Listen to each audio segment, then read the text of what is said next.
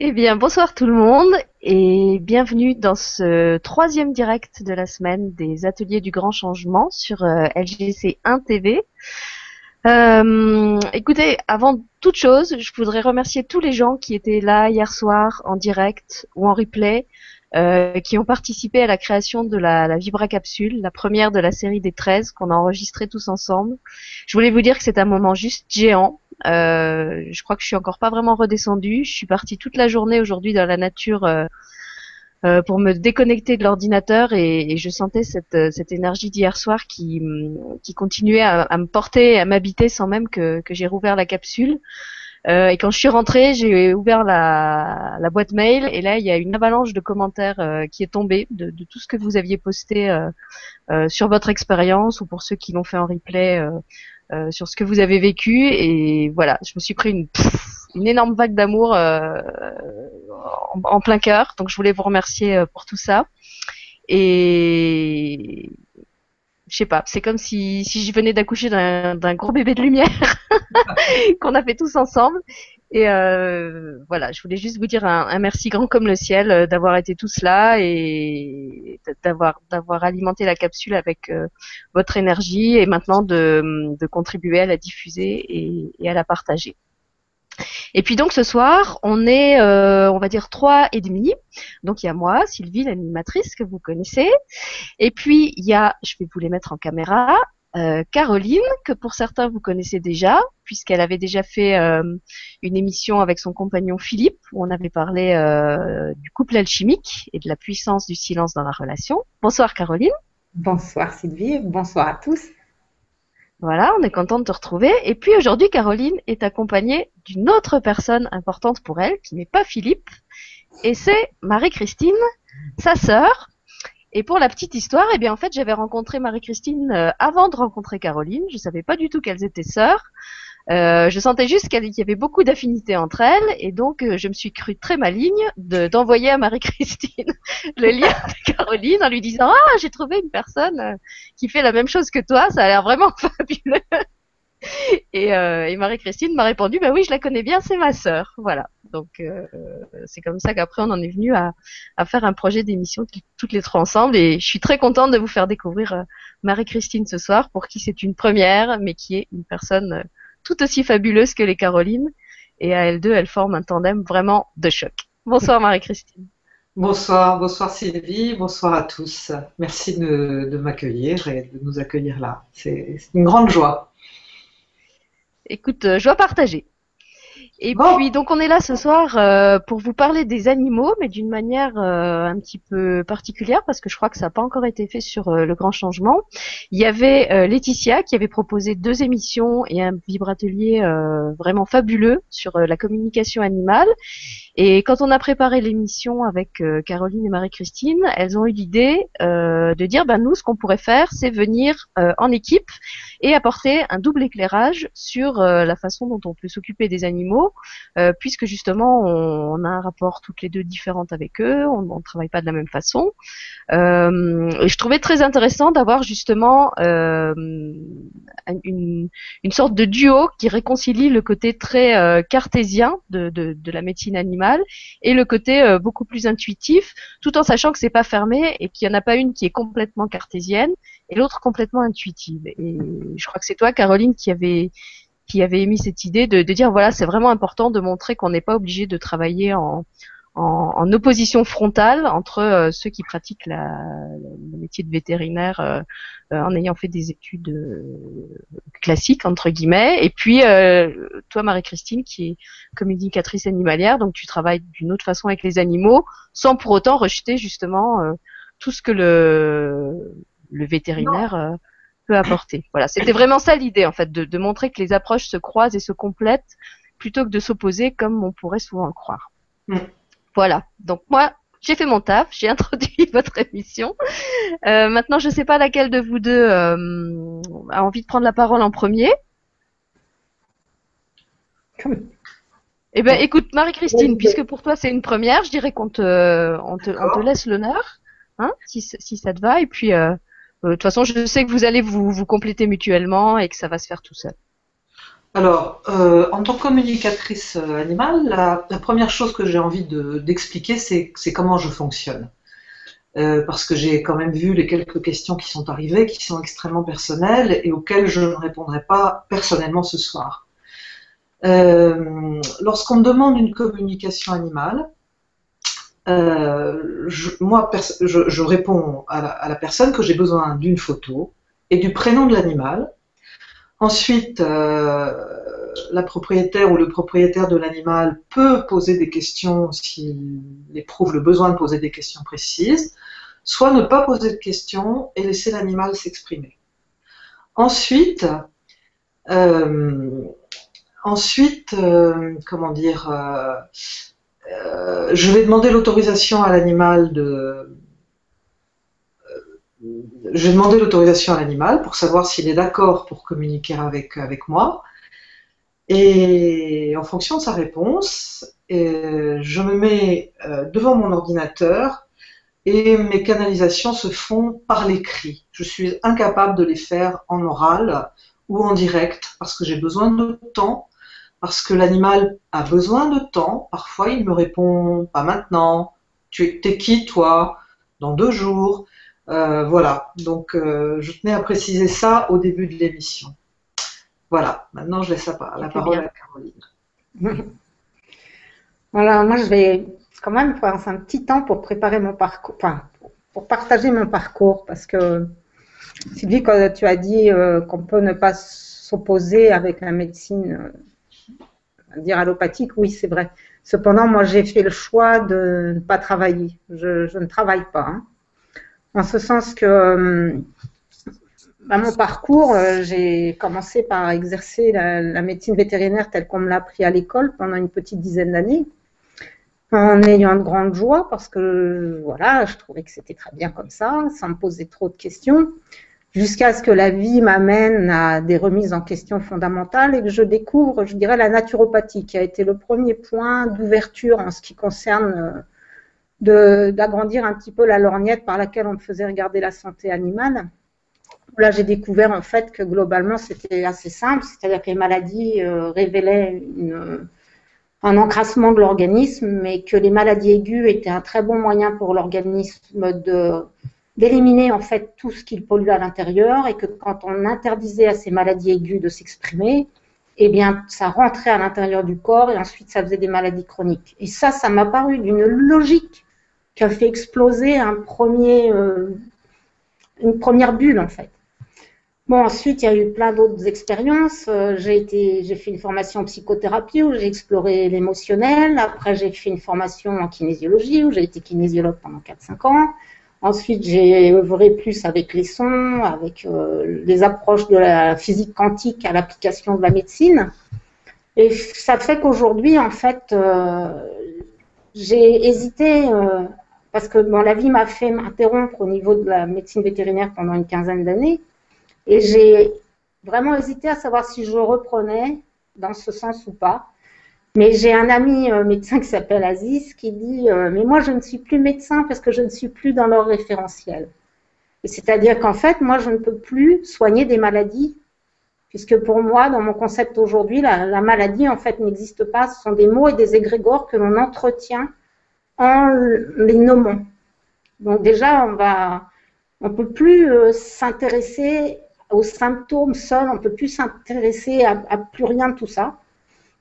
Et d'autre part, il aurait fallu, pour que je puisse exercer la médecine vétérinaire, que je me réinscrive au Conseil de l'ordre, qui signifie signer euh, une charte à laquelle je ne crois plus et à laquelle je n'adhère plus. Donc, euh, moi, aujourd'hui, je ne peux plus avoir qu'une action en tant que, on peut dire, du coaching, euh, de l'interface entre la, médecine vétérinaire et les, gardiens des animaux pour les aider à aller vers le traitement qui sera le plus en harmonie avec leurs valeurs, parce que c'est ça qui est le plus important. Si quelqu'un est encore dans, dans l'allopathie, on l'est encore pour beaucoup, quoi qu'on en dise. C'est-à-dire qu'on a beau dire qu'on parfois on la rejette, euh, on est quand même beaucoup à choisir de prendre un, un, doliprane si on a mal à la tête ou autre. Et donc, il faut vraiment trouver cette interface et ne pas entrer dans la pensée magique que la guérison spirituelle va être suffisante. parce que parfois elle est plus longue, parfois elle n'existe pas encore. Et on a besoin encore du ce qu'on appelle du pondéral, c'est-à-dire de passer parfois par de la chimie qui peut être soit de l'allopathie, soit de, des plantes, soit ensuite de l'homéo. Enfin, après, il y a, y, a, y a, un panel de pratiques naturelles qui est, qui est très très large. Et c'est un trio à mettre en œuvre entre peut-être, enfin aussi Christine, le gardien de l'animal, l'animal, et surtout les croyances la personne, parce que c'est elles qui vont permettre de mettre en œuvre le traitement qui va être le plus adapté, puisque celle qui sera portée par les valeurs euh, communes. Donc, euh, j'aimais juste préciser ce point. Quoi, donc, je ne travaille pas en tant que vétérinaire, mais par contre, je suis très heureuse de diffuser tout ce que j'ai compris et, et surtout ouvrir, ouvrir, ouvrir les esprits pour arriver de plus en plus à une médecine informationnelle et non plus chimique. Voilà. Je te redonne la parole. C'est bien que tu l'aies, tu l'aies reprécisé. Et puis, euh, bah, en fait, je vais en profiter maintenant que je vois que tout le monde est arrivé pour introduire la, la troisième et demie des personnes qui est avec nous aujourd'hui et que vous ne voyez pas en direct puisqu'effectivement elle n'est pas dans la salle. Donc cette personne c'est Manuelle qui est euh, dessinatrice animalière que comme par hasard j'ai découverte au moment où on était en train de, préparer cette émission euh, avec Marie-Christine et Caroline. Et donc j'ai proposé à Manuelle de nous faire un petit diaporama avec euh, des dessins qu'elle fait et je vous propose de les découvrir un peu comme un, un générique, euh, pas de début d'émission puisqu'on a commencé, mais euh, qu'on va partager tous ensemble. Donc je vais faire défiler les images et puis euh, bah, si vous voulez, vous pouvez poster vos, vos, réactions à ces dessins si vous ressentez des choses. Marie-Christine a expliqué qu'elle elle, elle, travaillait justement avec des, des photos d'animaux quand elle quand elle euh, communiquer avec eux. Et puis, euh, ce que je vous propose aussi, c'est peut-être de, puisque vous savez bien faire ça maintenant, euh, de charger les dessins avec euh, tout l'amour dont vous êtes capable, puisque comme ça, Manu qui participe à l'émission bah, va les, les récupérer tout vibrant de l'énergie que, que vous aurez apporté dedans. Donc il y a deux diaporamas, je vous en passerai un en fin d'émission. Et puis ça, c'est celui qu'on va regarder pour commencer. Donc je vous les laisse quelques secondes chacune, comme ça vous avez le temps de bien les ressentir.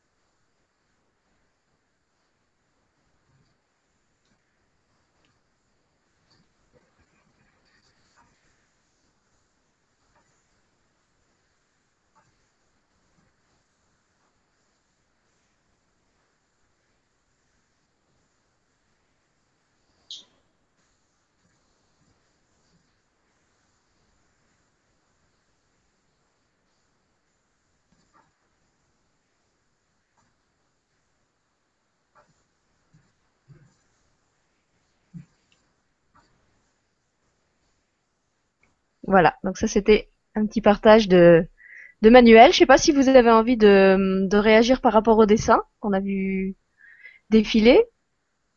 Moi je trouve qu'ils sont très expressifs en fait. Quand, tous les animaux qu'elle dessine ont vraiment une expression très forte.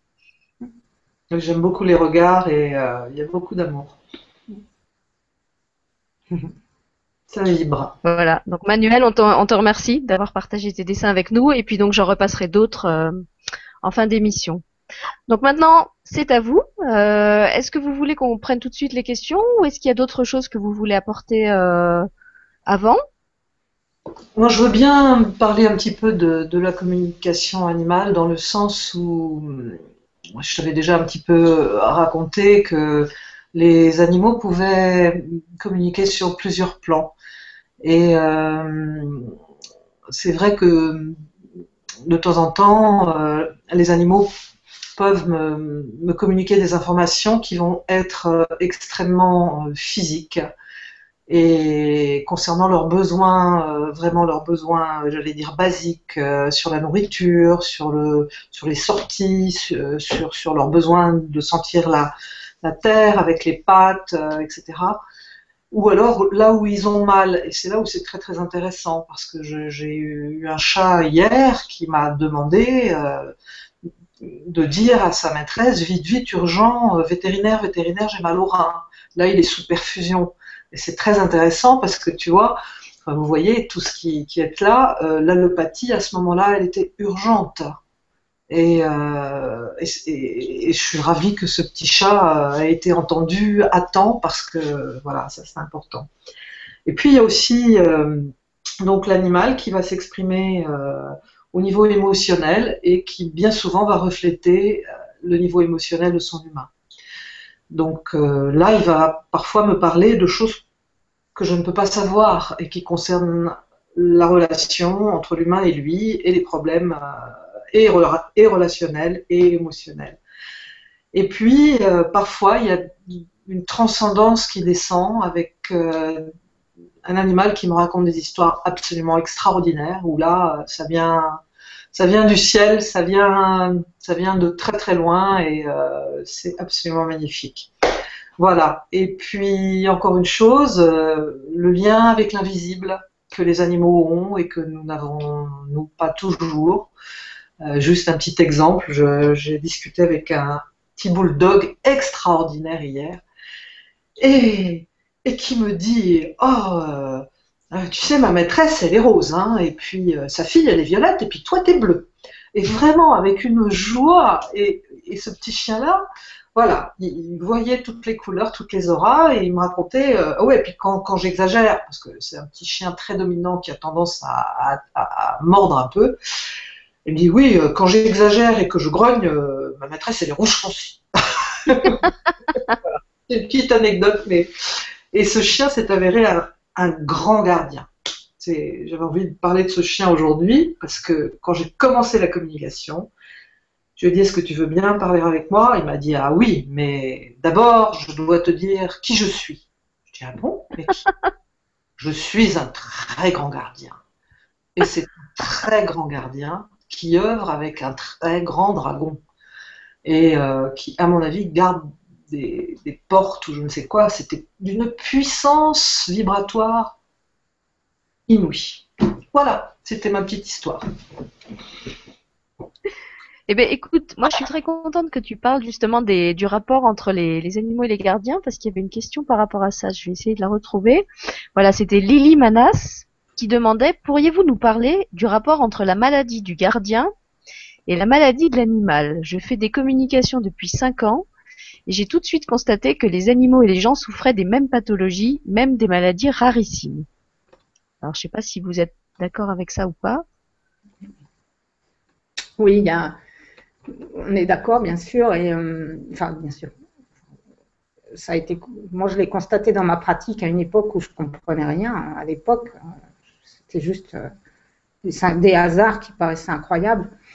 Euh, Laetitia, que tu as invitée ici, en parle très bien de, cette manière qu'ont les animaux en fait de venir à la fois révéler des problématiques existantes, y compris en transgénérationnel, et qui viennent également les guérir.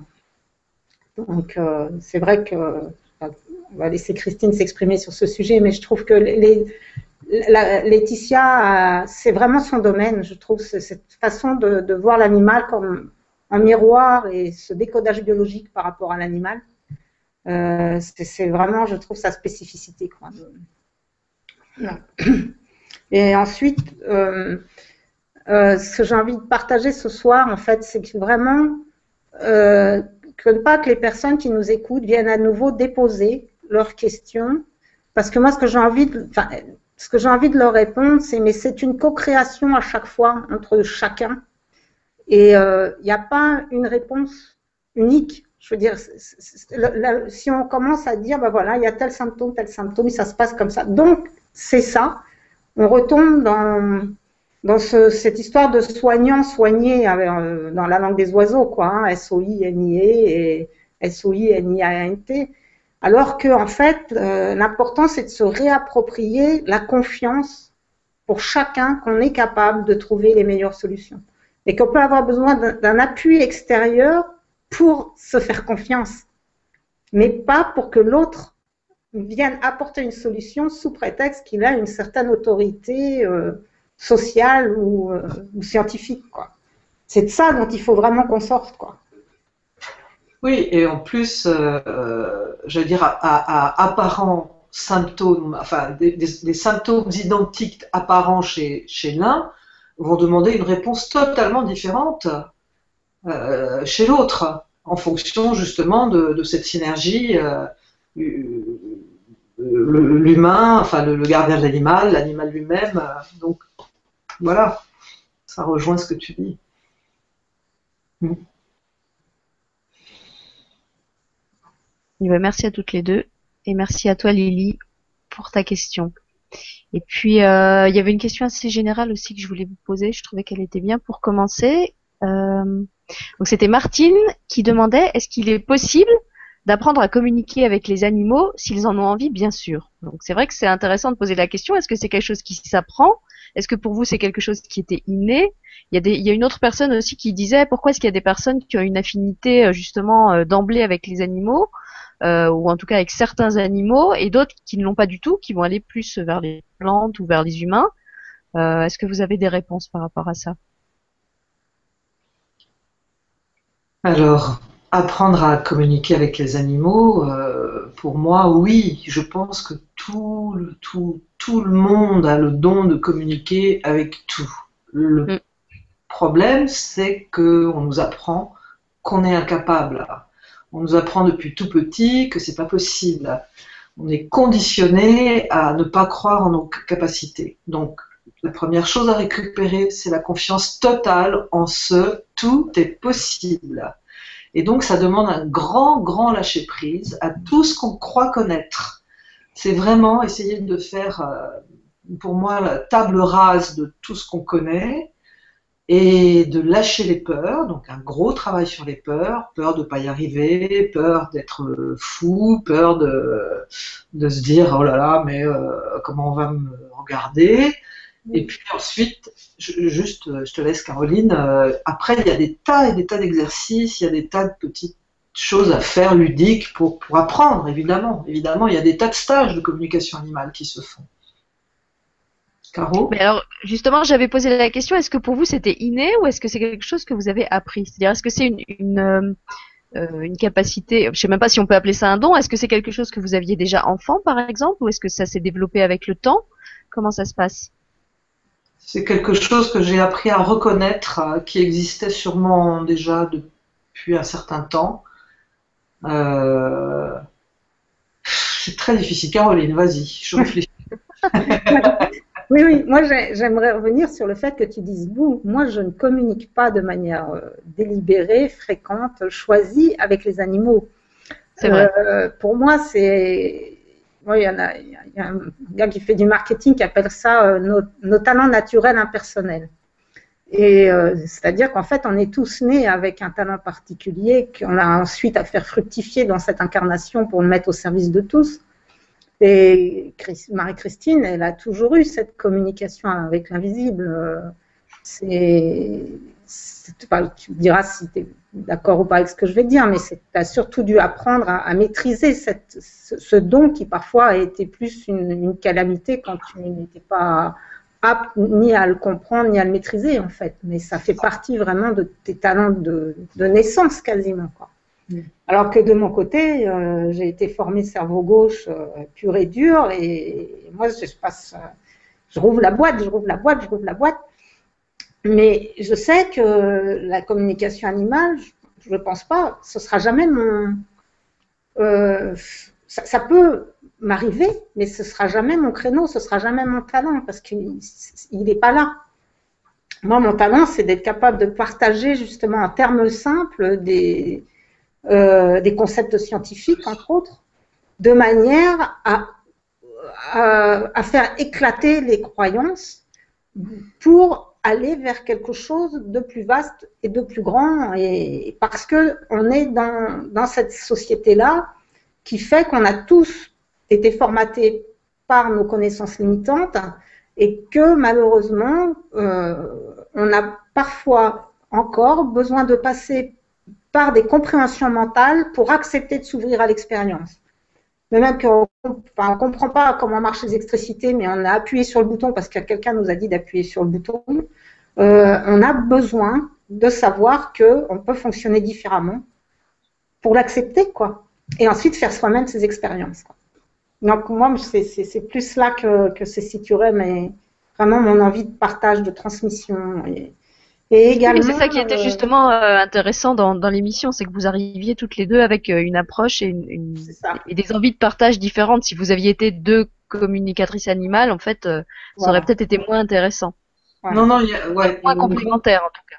Voilà, on est complètement complémentaires. Hmm. Et c'est ça qui, qui, est, qui, est, important en plus, parce qu'en fait, ce que Caroline disait en parlant de, de moi, c'est que j'ai dû à gérer, effectivement, depuis que j'étais petite, euh, une espèce d'hypersensibilité qui me faisait euh, ressentir en fait tout ce que les gens euh, pouvaient avoir à l'intérieur. Et, à l'époque, j'avais pas les mots. Donc, euh, je ne comprenais pas d'où venaient ces pensées, euh, parfois négatives, parfois folles, parfois. et donc, j'ai été une espèce de, de, de caméléon pendant des années et des années parce que je savais pas du tout ce qui m'appartenait. Et c'est en apprenant à faire le tri avec tout ça, et, vraiment euh, grâce à, mon métier euh, à la fois d'enseignante en équitation, merci les chevaux, ils m'ont sauvé la vie, merci la sophrologie, elle m'a euh, permis une renaissance totale, j'ai été sophrologue aussi pendant quelques années, et merci à Yann Lipnik, parce que grâce à lui, j'ai pu, qui, est très très, il est très chercheur, très, très rigoureux. Et donc, il m'a vraiment aidé à, à, faire le tri. Et voilà, et c'est toutes ces expériences mises bout à bout qui, qui m'amènent à 62 ans à communiquer euh, vraiment d'une manière assez fluide avec les animaux. Et surtout à savoir fermer aussi de temps en temps euh, ce que je ne veux plus entendre ou ne veux plus recevoir en fait dans, dans, dans mes cellules. Enfin, c'est pas fermé, c'est ça, ça, ça, traverse maintenant, ça, ça s'enquiste plus. C'est pas fermé, ça, ça, hop, ça coule. Voilà. Eh ben merci pour la, la précision. C'est vrai que j'ai, pas raconté euh, comment je t'avais rencontré toi. Effectivement, on a deux, euh, je sais pas si je dois dire passions, on a deux, oui, deux, deux passions communes qui sont les dragons et les travaux de Yann Lipnik. Et c'est à travers eux qu'on s'était rencontrés euh, la première fois. Et euh, pour euh, pour rebondir sur ce que disait Caroline, moi j'ai envie de répondre à la personne, euh, je sais plus qui c'était, qui demandait euh, pourquoi est-ce que certaines personnes euh, se sentent plus attirées euh, ou, plus capables de, communiquer avec les animaux que d'autres. je trouve que Caroline l'a bien dit, on est, on est tous différents. Pour moi, c'est, c'est pas différent de, de dire, bah, il y a des personnes qui se sentent attirées pour être musiciennes ou pour travailler le bois ou pour faire de la danse ou, ou de la peinture.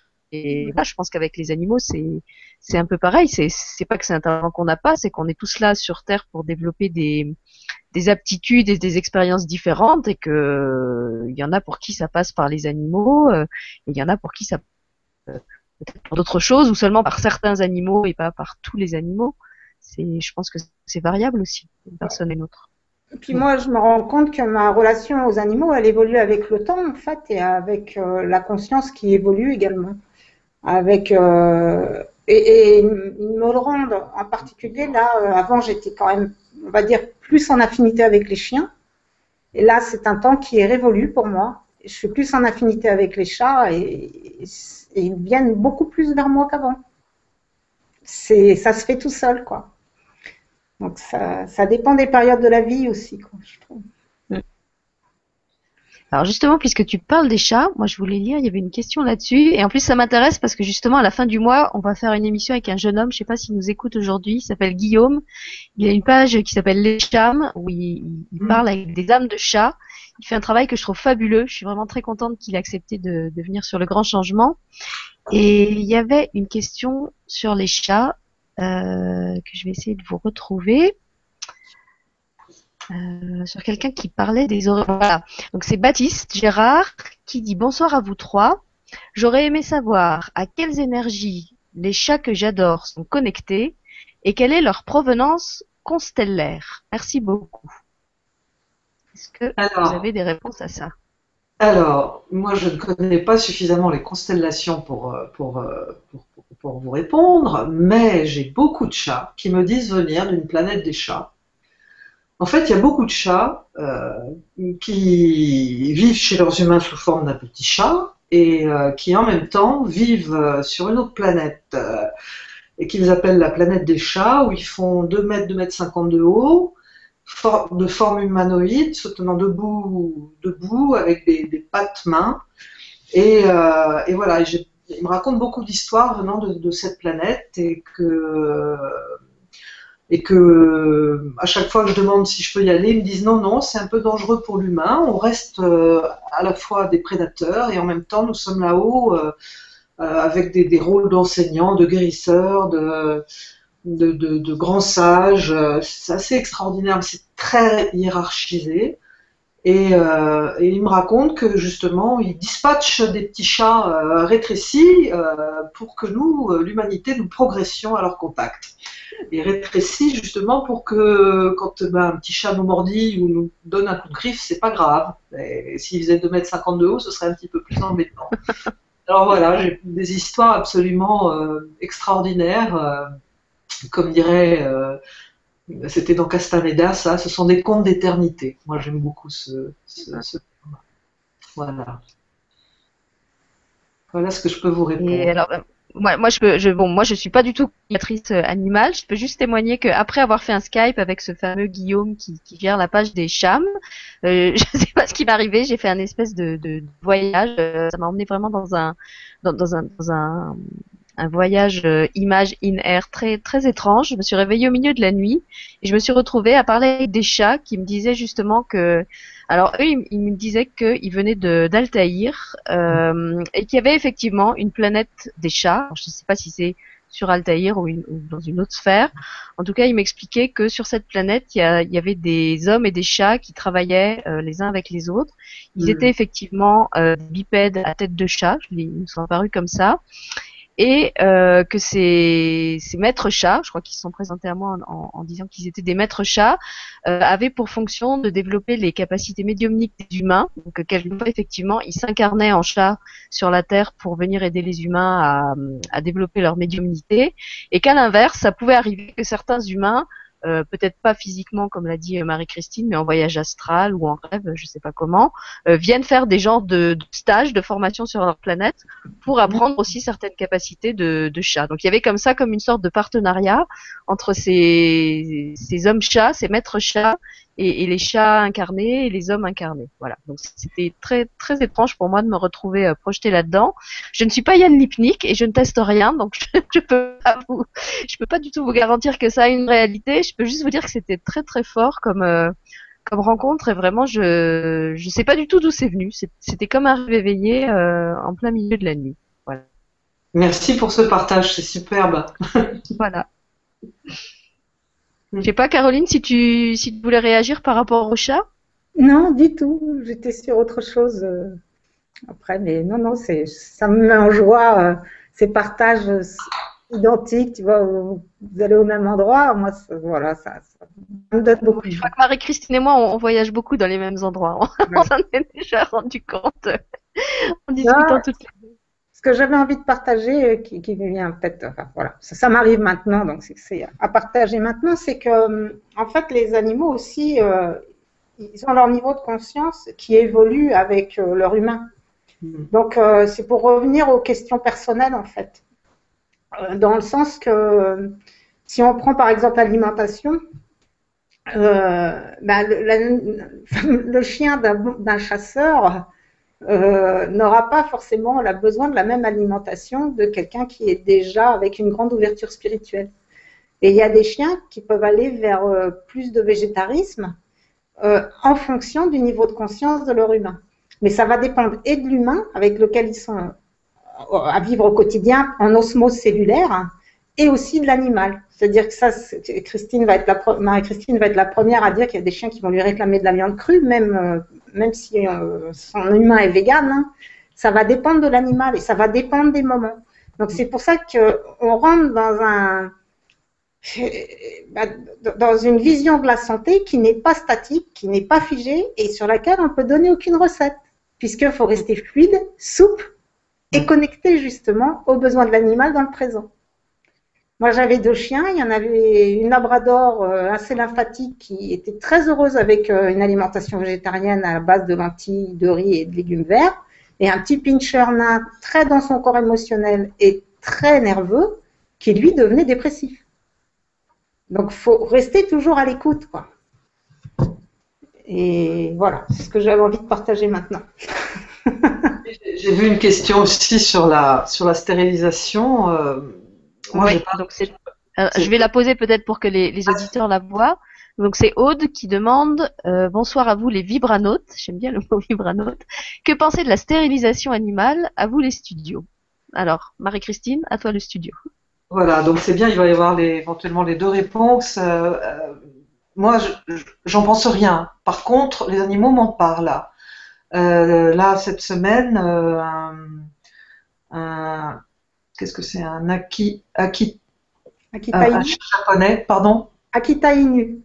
Oui, quelque chose comme ça, a été castré. Apparemment, il n'a pas compris ce qui, ce qui lui est arrivé et il était fou de rage parce que euh, lui, était un mâle et euh, il n'a pas compris et ça l'a vraiment, euh, vraiment traumatisé.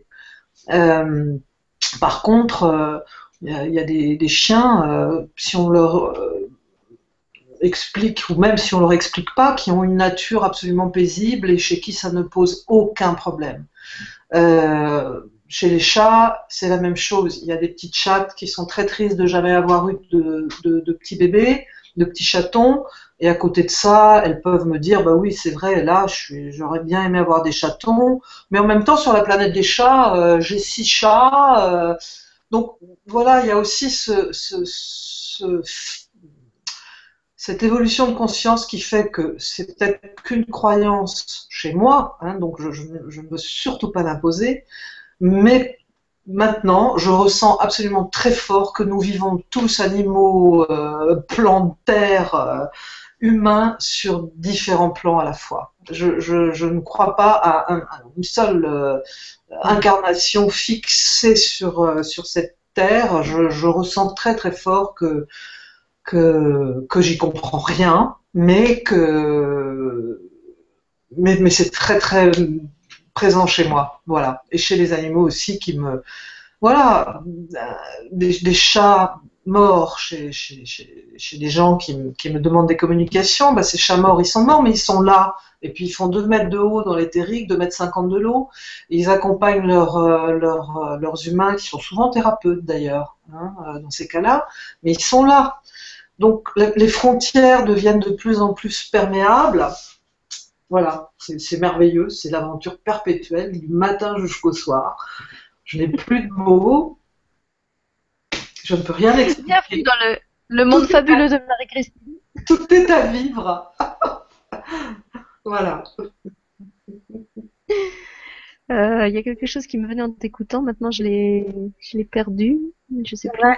J'aimerais ajouter un mot sur la stérilisation, c'est revenir aussi à l'effet miroir, c'est en quoi ça résonne chez l'humain en fait de, stériliser l'animal. Il y a, il y a souvent beaucoup de projections sur ce sujet en fait, et parfois ça peut être beaucoup plus confortable pour l'animal d'être stérilisé plutôt que d'être euh, hyper enquiquiné par ses hormones et lui faire faire des choses qu'il n'a pas forcément envie parce que c'est l'instinct qui va le, Mm. le mener. Or, euh, c'est Caroline Leroux, qui est une, communicatrice animale québécoise, qui a fait une petite vidéo sur la stérilisation que j'ai mise sur le site de Vivre sans limite. où elle explique que c'est bien gentil de dire qu'il faut qu'ils vivent euh, leur sexualité naturelle, mais on leur laisse pas vivre une vie naturelle à nos côtés. C'est faux, ça n'existe plus. Donc, euh, une, fois de plus, c'est euh, être OK avec soi-même. Et ensuite, l'animal, il va très bien accepter nos choix. Il vient juste nous révéler nos propres problématiques non résolues. Et quand ça fait des nœuds à l'intérieur de nous, ben, ça fait des nœuds chez lui. oui, oui, oui. Oui, c'est la question que je voulais poser à Marie-Christine. Alors, comme par exemple, on, très concrètement, on a un animal et on se pose la question euh, est-ce que ce serait mieux pour lui d'être stérilisé? Est-ce qu'on peut à ce moment-là prendre contact avec une communicatrice animale pour dialoguer avec l'animal à travers elle et pour que le, le, le, gardien ou le maître puisse prendre la, la, bonne décision dans le respect de son animal et, aussi de, sa vie à lui. Parce que comme dit Caroline bon c'est bien beau de, de, vouloir les laisser vivre leur vie naturelle mais si après c'est pour se retrouver avec des, des portées d'animaux dont on sait pas quoi faire et qu'on est obligé de trucider euh, ça n'a pas de sens non plus. Si c'est pour le laisser vivre sa sexualité mais lui tuer ses bébés après euh, c'est peut-être pas plus plus conseillé oui, évidemment. Les avortements, euh, les avortements de femelles à base d'oestrogène et d'autres produits absolument euh, c'est terrifiant, c'est pareil. Oui, oui, on peut toujours demander une communication, mais là où je, suis en parfaite complétude avec ma, ma sœur, c'est que ce qui importe, c'est que l'humain soit droit dans ses bottes et qu'il soit euh, dans l'honnêteté la plus totale avec ce qu'il est lui, lui à l'intérieur de lui, et que, à partir du moment où il est euh, en accord avec ce qu'il est, il va poser un acte il va l'expliquer éventuellement euh, dans son cœur à l'animal et ce sera OK. Euh, un exemple tout simple, là encore cette semaine, parce que c'est vrai que cette semaine, euh, j'ai eu beaucoup de travail, deux ou trois chiens, qu'est-ce qu'ils demandent? Ils demandent de l'autorité, ils demandent que leur maître les, les, les vices, c'était pas vraiment le terme, mais que leur maître se positionne comme un chef de meute. Ils me disent, euh, oui, euh, bon, euh, il faut que je dise un truc, j'ai pas envie de le dire, mais c'était quoi l'expression? C'était extraordinaire les maîtres chiens du soleil, enfin là encore je suis tombée sur, me disent que je dois le dire quand même. Il faut qu'on soit autoritaire avec moi. Ils ont besoin d'un référent qui soit solide. Et à partir de là, on peut se tromper. L'animal le comprendra très bien. Euh, si on se trompe avec amour, en étant euh, voilà dans la justesse de nos actes, tout va bien. Mais il faut se positionner parce que l'animal, il a aussi son côté extrêmement instinctif il n'est pas que cet animal qui communique avec les humains.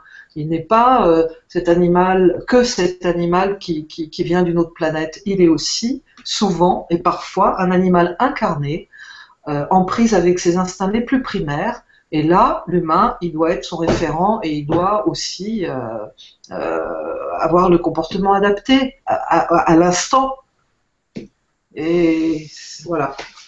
Et peut-être qu'il est avec un humain comme ça parce que c'est un humain qui a besoin d'apprendre à poser son autorité de la ah, manière juste, euh, sans excès ou au contraire sans, sans, se laisser complètement. Un peu comme dans, dans certaines relations aussi entre, entre humains, euh, on, on, retrouve ça.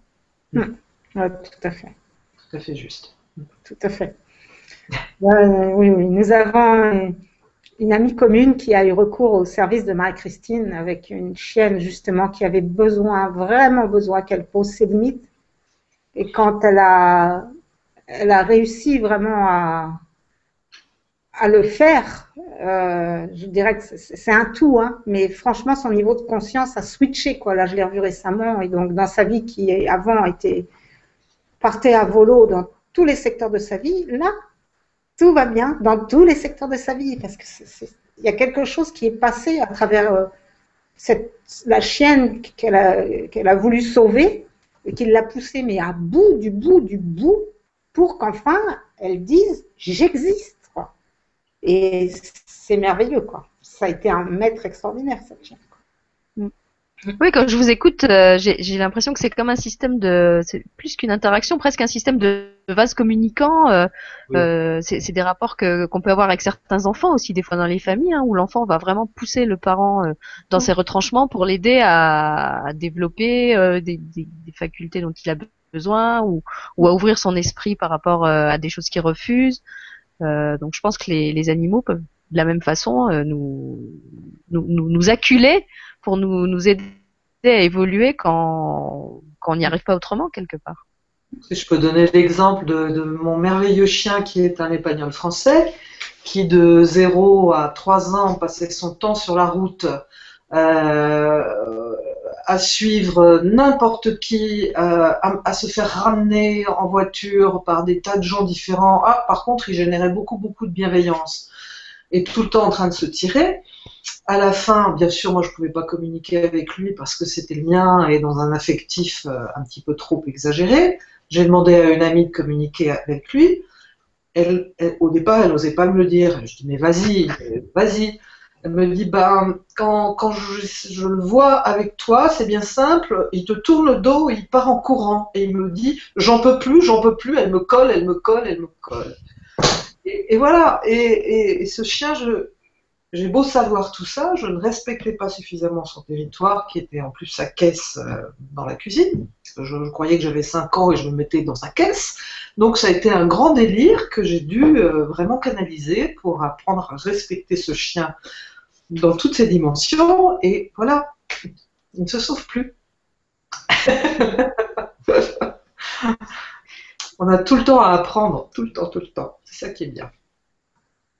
Bah, ce qui est bien, c'est qu'en fait, euh, on apprend de tout. On apprend des animaux, on apprend des gens, on apprend des situations. Euh, si, si on fait ce choix-là, on peut apprendre de tout. On peut apprendre d'une intempérie, on peut apprendre d'un embouteillage. Euh, tout peut, peut, devenir un maître dans la, vie. Alors, je reviens aux animaux. Je voulais lire quelques retours à, à Manuel sur ses dessins, parce qu'il y a des très belles choses. Il y a Denise qui te dit, Manuel, quelle finesse ces dessins. C'est un vrai plaisir à contempler. Merci pour ce partage et bravo l'artiste. Et puis un peu plus bas, Claudine te dit, elle exprime l'intérieur, la douceur, ils sont très beaux. Et Marie-Paul dit, j'ai impressionnant, j'ai ressenti un immense amour. Voilà. Euh, après, il y avait une question de Paquita que je salue parce qu'elle est souvent là dans mes émissions, qui dit bonsoir à tous, merci beaucoup pour cette merveilleuse vidéo sur les animaux. Je ne sais pas ce qui se passe, j'ai fait le vibratelier de Laetitia, j'ai réussi à communiquer avec plusieurs animaux, je ne sais pas ce qui se passe, je n'y arrive plus. Alors, est-ce que ça t'est arrivé, toi, Marie-Christine, d'avoir des moments où tu n'arrivais plus à communiquer avec les animaux? Alors, euh, par exemple, euh, là en ce moment, je, suis en train de faire un travail avec, euh, avec deux huskies et le, le propriétaire de ces chiens a plein de questions que moi j'aurais jamais imaginé. Donc on est en train d'essayer vraiment de, de, de, de, travailler là-dessus. Et donc au bout d'une heure, par exemple, il n'y a plus rien. Et là j'entends, ton canal se sature, va marcher dans les bois. Donc euh, peut-être tout simplement que voilà cette, cette dame euh, aussi son canal qui se sature euh, ou euh, elle peut être aussi polluée par euh, différentes, euh, je sais pas, peut-être quelque chose qui atteint ses corps énergétiques ou une fatigue ou une trop grosse volonté de vouloir y arriver. Faut lâcher, aller se reposer, faire autre chose. Confiance, manger du chocolat, aller se promener, une petite tisane, aller danser. Voilà. Sinon après on va, voilà. Il y a, il y a aussi des tas de. Bah, c'est vrai que quand on est resté avec les énergies qui autour de nous en ce moment, je crois qu'on est, enfin, on est beaucoup à être un petit peu saturé parce qu'effectivement il y a beaucoup de choses en ce moment qui, qui passent et euh, bon, moi qui suis un peu comme une antenne, je, je sens quoi qu'il y a comme une espèce de de fog là tout autour de nous et effectivement il y a des moments où je sens vraiment le besoin de, de débrancher tout euh, pour arriver à me reconnecter après parce que sinon il y a un effet comme tu dis de saturation Mm. Euh, et, j'ai dit ça encore aujourd'hui à un ami euh, qui, qui, qui, se plaignait d'avoir des maux de tête. J'ai dit en fait ta, ta glande pinéale elle, est saturée parce que tu, tu captes toute la journée des choses et euh, c'est c'est comme le, le, bouchon en dessous de la machine à laver qu'il faut vider de temps en temps pour sortir les, les poils qui empêchent la vidange. Bah, je crois qu'en nous c'est un peu pareil. On peut pas tout le temps capter, capter, capter. Il y a des moments où il faut un peu refermer les écoutilles et, et rouvrir quand moi, c'est ce qui m'a évacué. Quoi. quand tu sens que ça commence à, à tirer, pousser, pulser à l'arrière de la tête, arrête tout, sors, va te promener. C'est signe que ton corps. Voilà. Donc, Paquita, peut-être fais une pause et puis euh, essaye de Voilà. reprendre après. euh, ne Mm. panique pas. euh, euh, laisse revenir euh, quand, quand ça doit revenir. S'enraciner. à Après, il y avait une question? Voilà. Ce qui me vient de dire à Euh, Paquita, il y a une question.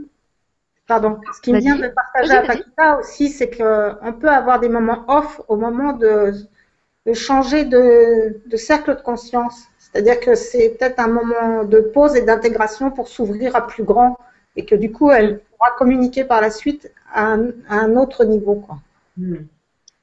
si elle accepte ce, ce blanc. Oui, c'est vrai, ça peut être un- C'est vrai, ouais. Hmm. la fin d'un cycle avant de, de passer euh, à autre chose. Mm. Alors, il y a une question que je trouve très intéressante, une question de Jean Guiol, qui dit Bonsoir Sylvie, bonsoir à ces merveilleuses conférencières. C'est vrai, elles sont merveilleuses. Une superbe initiative, merci pour vos partages. Je ne supporte plus la souffrance des animaux. Avez-vous l'occasion d'en parler avec eux? Que pensent-ils de cette maltraitance actuelle de l'homme?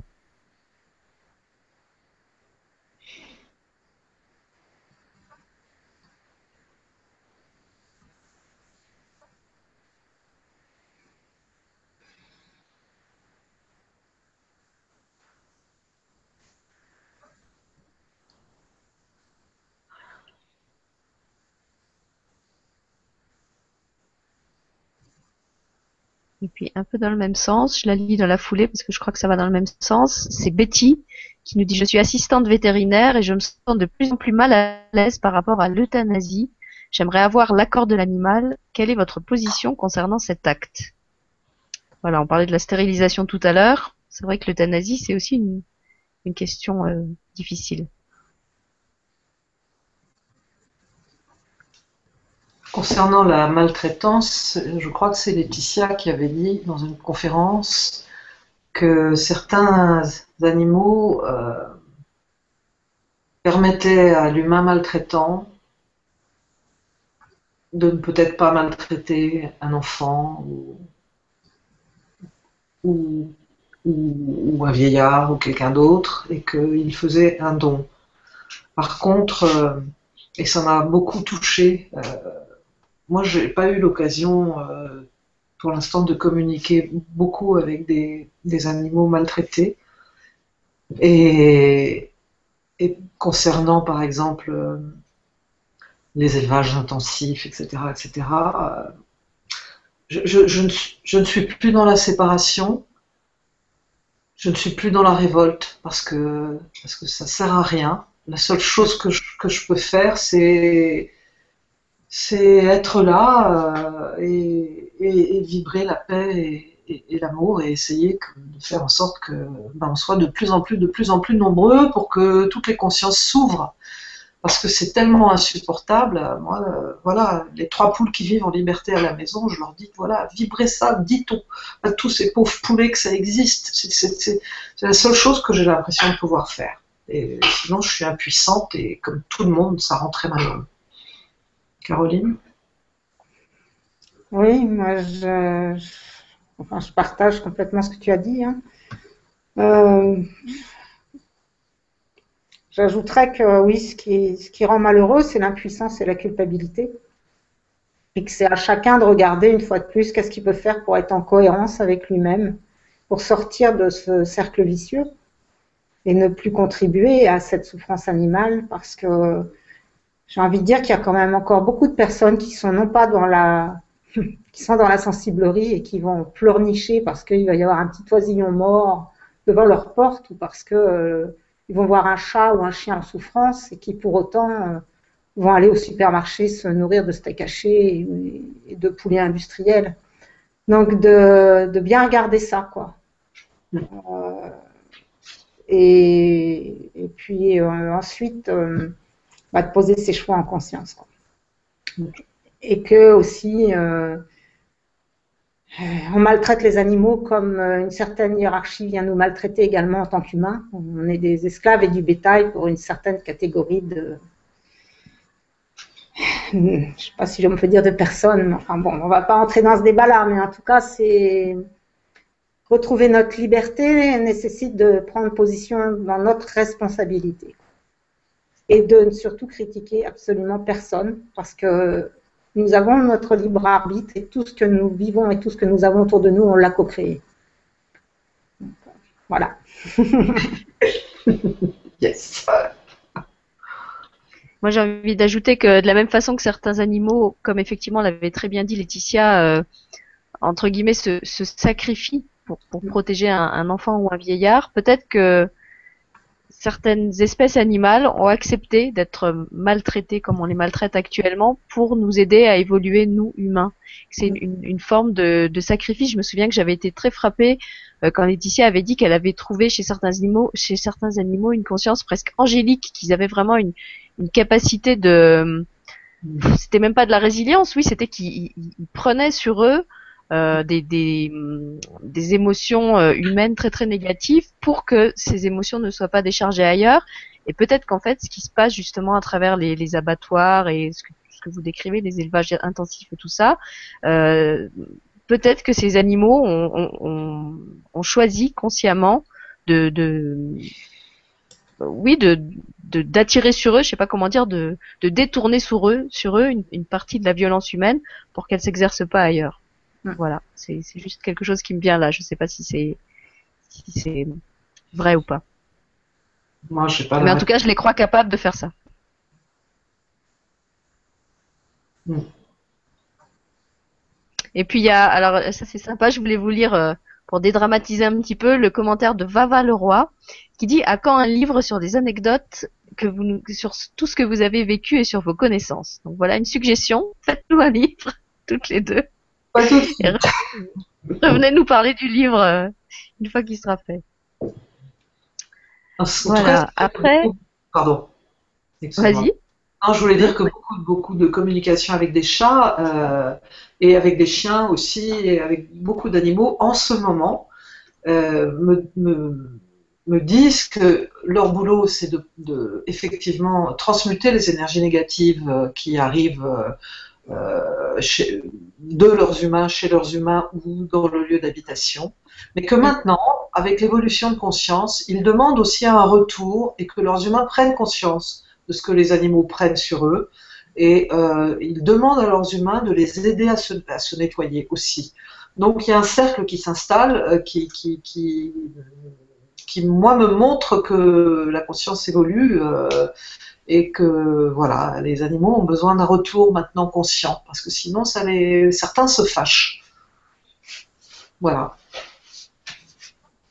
D'accord. Ben, par rapport à cette histoire d'animaux qui transmutent, euh, moi je peux je peux citer les miens puisque euh, j'avais eu l'occasion de de bénéficier d'une communication animale que tu avais avec mes deux chattes qui sont mortes l'année dernière. Et c'est vrai que j'étais euh, un petit peu interpellée parce qu'en fait mes donc c'était des chattes qui étaient à moi qui vivaient chez ma belle-mère à la campagne. Et euh, donc c'était deux sœurs. Euh, il y en a une qui est morte à quelques jours près en tant que ma belle-mère.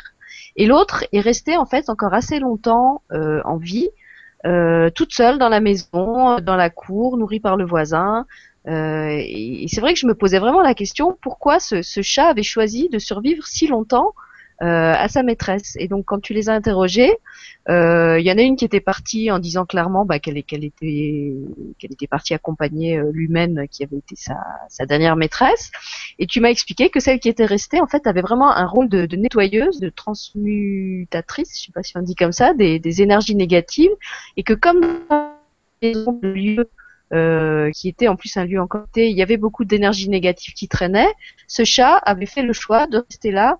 Euh, justement, on parlait de, de dévouement tout à l'heure pour euh, pour nettoyer euh, l'espace pour les vivants qui allaient continuer à vivre là avant de partir à son tour que son travail euh, avait été fait. Et du coup, tout tout m'était apparu effectivement beaucoup plus clair et et j'avais trouvé que c'était magnifique quoi que que ce chat ait, ait fait ce travail pour nous qui, qui, qui, restions là et qui continuons à aller dans cette maison et à bénéficier de, de tout ce qu'elle y a fait. Voilà.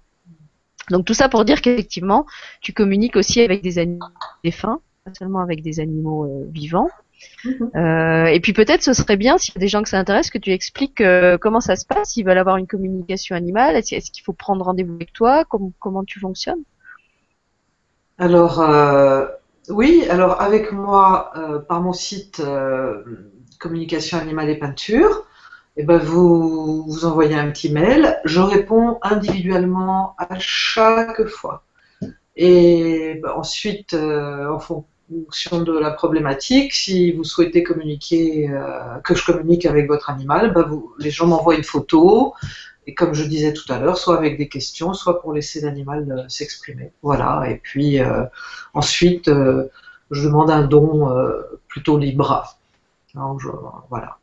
Voilà, sachant que comme tu l'as expliqué, donc c'est quelque chose que tu fais par écrit. Oui. et que c'est l'animal qui en fait va choisir le moment où il est prêt à communiquer avec toi. Oui. Et... Qui peut te demander d'attendre, ou à l'inverse, ben pour moi en fait, on avait rendez-vous la semaine suivante et les chats sont venus te trouver tout de suite en disant non non on peut te parler tout de suite on a des choses à dire à Sylvie et donc elles ont devancé le rendez-vous donc ça ça peut ça, ça. peut arriver aussi c'est ça et si on travaille conjointement avec Caroline ben Caroline voilà je te laisse euh, dire idem mais moi c'est pas par écrit moi je suis beaucoup plus à l'aise avec l'oral et euh, avoir un rendez-vous Skype avec les personnes en fait pour ce que je vous expliquais tout à l'heure, pour que l'on on, œuvre vraiment en co-création. Quoi. Euh, je peux répondre par exemple, il y a une question qui dit bonsoir, euh, je constate, enfin il y a deux questions. Euh, bonsoir, je constate de plus en plus de cas de chiens atteints de cancer autour de moi. Avez-vous des conseils pour le soigner? C'est donc Katmandou, c'est comme ça, je pense. C'est en bas. Hein, c'est un pseudo, je pense, oui. Ok, donc de Katmandou. Il y en a une autre qui est donc de Aude. Pouvez-vous nous parler de l'alimentation et éventuels jouets que vous recommandez pour nos animaux de compagnie? Pour la, cette question-là, je vais répondre un peu de manière générale. Ensuite, par rapport à l'histoire des cancers, oui, il y en a de plus en plus chez les humains. On revient toujours à cet effet miroir. Oui, il y a des, bien sûr qu'on peut les aider. Mais une fois de plus, je ne vais pas aller faire, je vais pas aller faire de la pub pour un produit ce soir. Euh, parce que de toute façon, ça va dépendre d'où en est le niveau de conscience de la personne. Euh, j'ai eu la chance euh, d'avoir une demande d'une personne qui voulait que je donne un coup de main alors que suite à une fracture qu'avait eu son chien et qui cicatrisait mal. Et donc, on a, je lui ai tout de suite dit, mais quelles sont tes croyances par rapport à la guérison? Et elle m'a dit, moi je crois à la guérison spirituelle. Je lui ai dit, ok, parfait. On s'est mis en méditation toutes les deux, on a écouté ce qui vient. Et l'animal, je ne sais pas d'où, nos soins euh, réunis de tout ça, ont canalisé en fait les mêmes informations. Et je lui proposais le produit A, et elle, elle faisait, ça vibrait pas pour elle. Donc c'était pas le bon.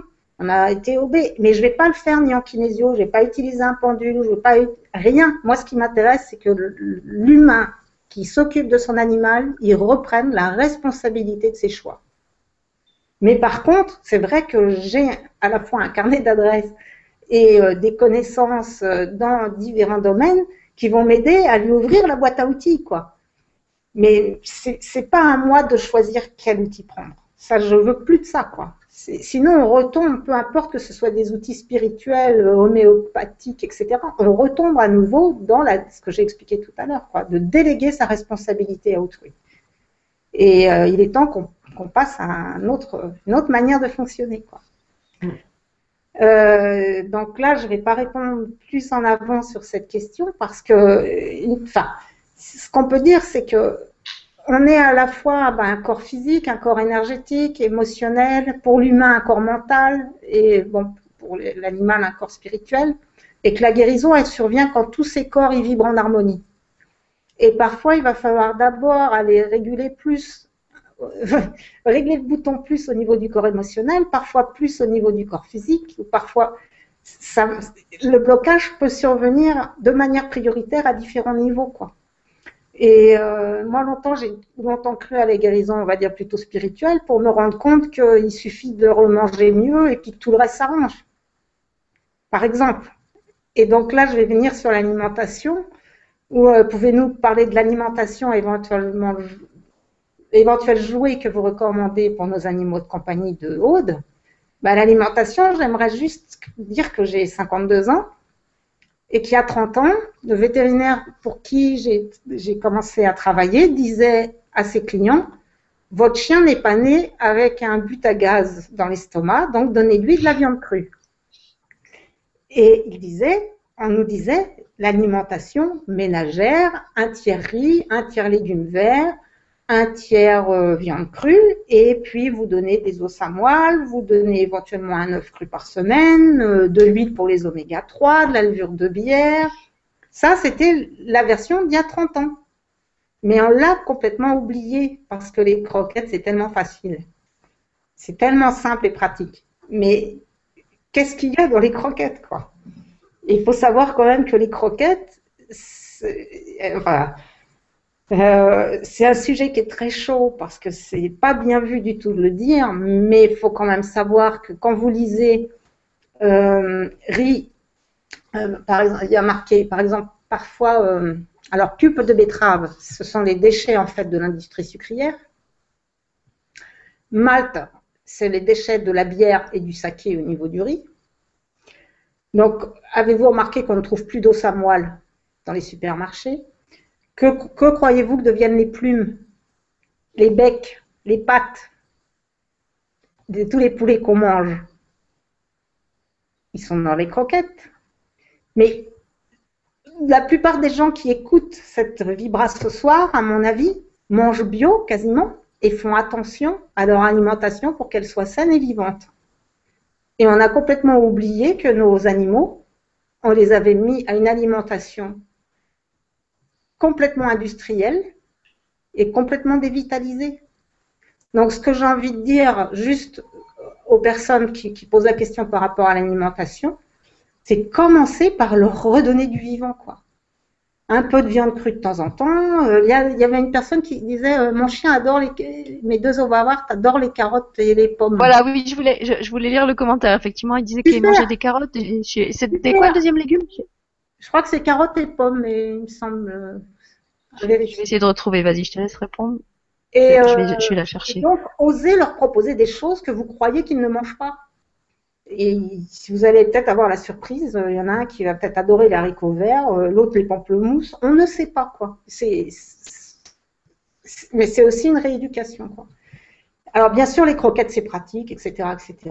Donc on a tous pris l'habitude, mais au moins de sortir un peu du 100% croquettes, quoi, de leur redonner un peu de vivant. Les graines germées, euh, ça passe très bien. Enfin voilà quoi.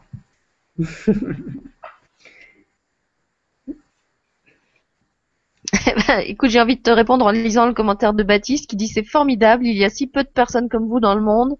Enfin, je trouve, pour l'instant, ça fait vraiment du bien de voir et d'entendre des personnes intelligentes, il a écrit en majuscule, si seulement nous pouvions tous nous comprendre et nous unir dans la même, dit, je sais pas quoi, dimension. Donc voilà, quelqu'un qui est content d'entendre des personnes intelligentes. Merci. Et puis il y a Lily qui dit j'adore ce que dit Caroline, c'est super. Voilà. Alors moi j'aimerais aussi encore j'ai encore un message aussi à partager, c'est que euh, je, suis vétérinaire. Je fais partie de l'égrégore des vétérinaires et je, ferai partie de l'égrégore des vétérinaires jusqu'à la fin de ma vie. Et c'est exactement, quand on parlait des élevages industriels et autres, cette société qui est complètement schizophrène à critiquer les choses tout en ayant recours, à critiquer les agriculteurs tout en étant content d'aller chercher du pain à la boulangerie. Enfin, c'est c'est cette, critique permanente, cette critique de l'allopathie, la critique des cliniques, la critique des médecins, la critique aussi des vétérinaires qui sont dans des excès, qui sont parfois dans un pouvoir, effectivement, parce qu'ils croient faire au mieux pour eux avec la formation qu'ils ont eue, et qui n'est plus adapté au niveau de conscience d'aujourd'hui. Mais euh, j'aimerais dire que des vétos ouverts, il y en a de plus en plus, bien sûr, mais que ceux qui travaillent en étant au Conseil de l'ordre n'ont pas la parole libre. Et donc, vous ne les réveillerez pas au grand changement. Mais par contre, j'en connais plusieurs qui font plein, de belles choses. Et, euh, que d'autre part, euh, bah, c'est envoyer de l'amour, c'est ça euh, du silence et de la paix et de l'amour à tout ça pour que chacun, pour que le niveau de conscience s'ouvre aussi, aussi dans ces milieux-là quoi.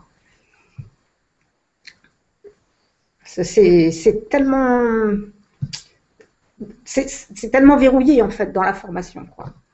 Comme les médecins. Hein,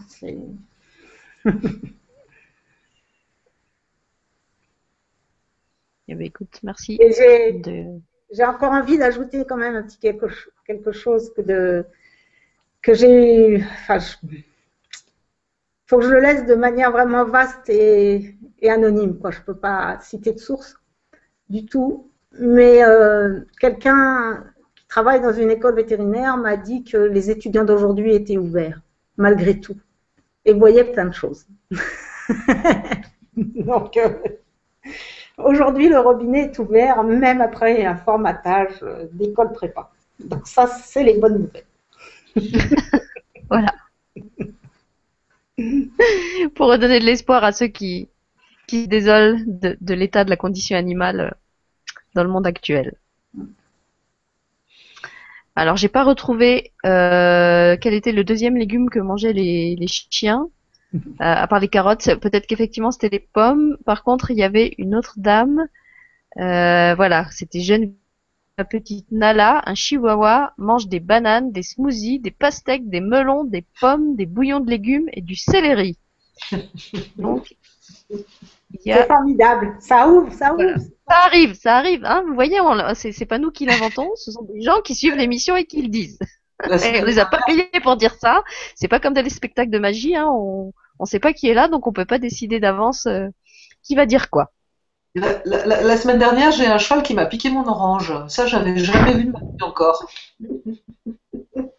Et alors justement, bah, puisqu'on parle de, de nourriture, il y a Sophie qui dit est-ce qu'on peut demander à nos chats de ne pas jouer et faire souffrir les oiseaux, souris, lézards? Est-ce qu'on peut tout demander, même des choses contre nature pour des es- pour ces es- pour des espèces?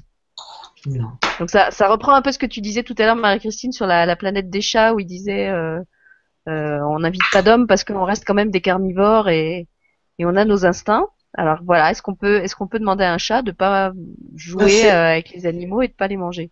Personnellement, euh, je, je rentre pas là-dedans. Le chat est un chat. Et il mange des lézards, il mange des souris. euh, et pas tous, mais certains euh, s'expriment de cette manière-là. C'est une danse. C'est une danse. Le lézard offre sa vie au chat, euh, la souris offre sa vie au chat. euh. moi, j'essaye de, j'essaye, hein, parce que j'en fais forcément, de ne pas faire d'anthropomorphisme. Nous sommes différents, complètement différents tellement différents qu'on n'arrive même pas à imaginer à quel point on est différent quand on a notre chat dans notre lit. Il suffit de regarder ses griffes et ses dents. Moi, j'ai une chatte extraordinaire. Elle n'est pas là, je vous l'aurais montré. Quel est son grand bonheur? C'est de me décapiter les petits lapins sauvages, de mettre la tête d'un côté, le corps de l'autre. C'est un chat. Moi, je l'accepte. Oui, c'est ça. Il faut pas projeter sur eux euh, ce qu'ils ne sont pas. Ce serait, Voilà. je sais pas, c'est. Je, je, moi, j'ai pas de réponse là. Là encore, euh, chacun euh, ressent comme, il est, et euh, même si euh, je n'aime pas spécialement, euh, n'aime pas du tout retrouver une tête de lapin sous mon lit, en aucun cas il ne me viendrait à l'idée de réprimander ou de- d'empêcher ma chatte de sortir pour aller tuer son lapin ou, un oiseau. Elle est le plus libre possible. Elle rentre, elle sort. voilà, elle a ses compléments alimentaires vivants une école de, de tolérance en fait. Hein. Et elle mange du vivant. Bah ouais, mais C'est c'est un une chat. tolérance, c'est comme euh, certaines, certaines coutumes d'autres peuples qui peuvent sembler complètement barbares à nous occidentaux. Et euh, voilà, chez eux, ça se fait et c'est complètement normal. Euh, Ouais, je t'entends plus là. C'est bizarre. Ah oui. Tu m'entends plus? Ah, Ça y est, là je Bah t'entends. non, je suis toujours là. Il y a Tu juste m'entends? Alors bah je disais simplement, je disais simplement que c'est comme avec d'autres cultures qui, qui qui ont des traditions euh, qui à certains moments peuvent nous sembler euh, incroyablement barbares, mais remis dans le contexte, euh, pour eux c'est quelque chose de tout à fait normal et peut-être que ça fait partie de de, de, de la- de la tolérance et de, l'ouverture à l'autre qu'on est venu développer sur cette planète, d'accepter que bah, personne n'a la science infuse, personne n'a la société modèle, euh, Mm. personne n'a euh, le comportement idéal euh, qui qui ferait qu'on devrait tous avoir le même et, et être euh, euh, je trouve pas le mot pas nomenclaturé euh, c'est comme les, ob- les objets à l'usine qui sont manufacturés euh, tous sur le même modèle voilà on- on- je pense qu'on doit apprendre à vivre avec, avec notre diversité et, Mm. Et c'est ça qui est dur, parce qu'évidemment, si tout le monde pensait et faisait comme nous, ce serait beaucoup plus facile. Mais ce serait pas drôle. Non, c'est vrai, je pense que ce serait assez chiant en fait. et puis je voulais, je voulais vous lire euh, le témoignage de Manu, dont vous avez vu les dessins tout à l'heure. Elle vous dit coucou les filles, je suis avec un immense bonheur cette vibra, c'est passionnant, écrit en majuscule, une belle soirée. elle vous dit oh. qu'elle a un chat qui lui dit qu'elle vient de Sirius pour la connecter avec les plans supérieurs et qu'à l'inverse elle a une chienne, un bouvier qui est là plutôt pour l'aider à s'ancrer. Voilà. Donc ça c'est Manu. Donc vous avez vu les dessins et donc vous en reverrez euh, tout à l'heure. Et puis, puisqu'on parle d'autres plans, il y avait une question de Aude qui dit Est-il possible qu'un humain ou un ange s'incarne en animal? Alors, j'en ai aucune idée, moi. Caroline, tu as une idée de ça? Moi, déjà, je suis pas sûre qu'un humain, ce soit pas un ange. On est dans la multidimensionnalité, donc je suis pas sûre que je sois pas un chat. C'est vrai. Moi. Hmm. Je sais pas, Marie-Christine, t'en dirais quoi, toi? Moi, j'en dirais que. J'en dirais que. Que ce que je ressens, c'est que. Voilà, il y a des moules, il y a des moules de forme, et puis il y a de la conscience qui coule dans les moules, qui fait un chat, qui fait un humain. Euh. Mais parfois, euh, j'ai le sentiment que les moules, ils sont perméable. Par exemple, un jour, j'ai demandé à, à une chatte qui s'appelait Lune de me faire sentir qu'est-ce que c'est que d'être un chat. Et je me suis retrouvée à quatre pattes, à voir tout vert, enfin assez vert, et, d'être un chat pendant quelques instants très très courts. Et ça a été une expérience absolument incroyable. Donc, euh, donc voilà, je, je, sais pas. Je sais pas, les bouddhistes disent que, c'est possible. Moi, je ne sais pas. Je ne peux parler que de ce que j'ai expérimenté. Et toi, t'en penses quoi, Sylvie? Moi, j'essayais de, de vous faire un truc. Attends. je suis en train d'essayer de bidouiller. Attends. Je cherche. Euh... Tu es en train de te faire un chat. Ah, voilà, c'est ça en fait. Je, suis, en train d'essayer de me transformer en chat pour vous montrer qu'on peut être multidimensionnel, mais je trouve, je trouve plus où est le chat. Bon, j'arrive pas à devenir un chat. Là, non, je me suis tombée, j'ai mis la barbe en fait. Et puis en plus, j'arrive plus à l'enlever. Alors j'ai l'air très fine maintenant. Regardez, voilà, je suis comme ça. je voulais mettre le masque de chat. Alors attendez, je vais essayer de renlever la barbe. Sylvie, c'est pas sérieux tes émissions, hein, c'est vraiment du grand n'importe quoi. Voilà, ça y est, je l'ai trouvé. Je vais me transformer en chat, normalement. Allez, hop, viens. Alors non, je peux pas. Bon, désolé. Je n'arrive pas à assumer ma multidimensionnalité en public, apparemment. Bon, alors c'est pas grave. Je vais remettre les, les questions. Au lieu de faire le pitre et me consacrer à des choses. Ah bah C'est extra Alors j'ai pas fait exprès. Ce qui est, ce qui est bien, c'est que maintenant j'arrive plus à l'enlever. Ce qui est rigolo, c'est quand bon, bah, c'est ni un chien ni un cochon, c'est les deux.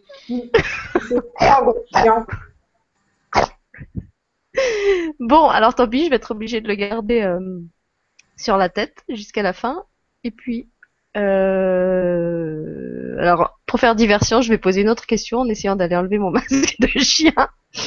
Donc, une question de Hélène euh, qui demande Ma chienne soigne et parfois elle dort beaucoup après avoir eu un contact avec une personne chargée. Est-ce qu'il y a quelque chose à faire pour la protéger? Je pense par exemple à une pierre.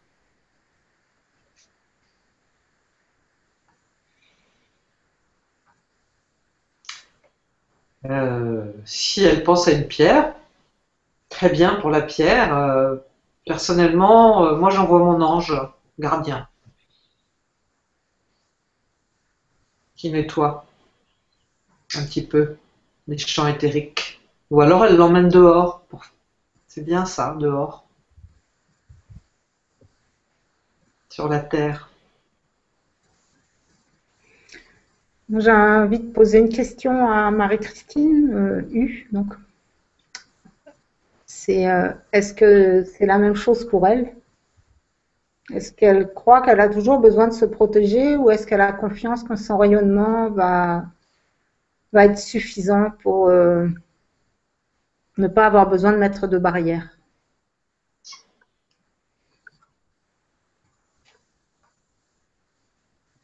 Ok, ben merci à toutes les deux. je suis désolée, j'ai toujours pas réussi à enlever mon masque.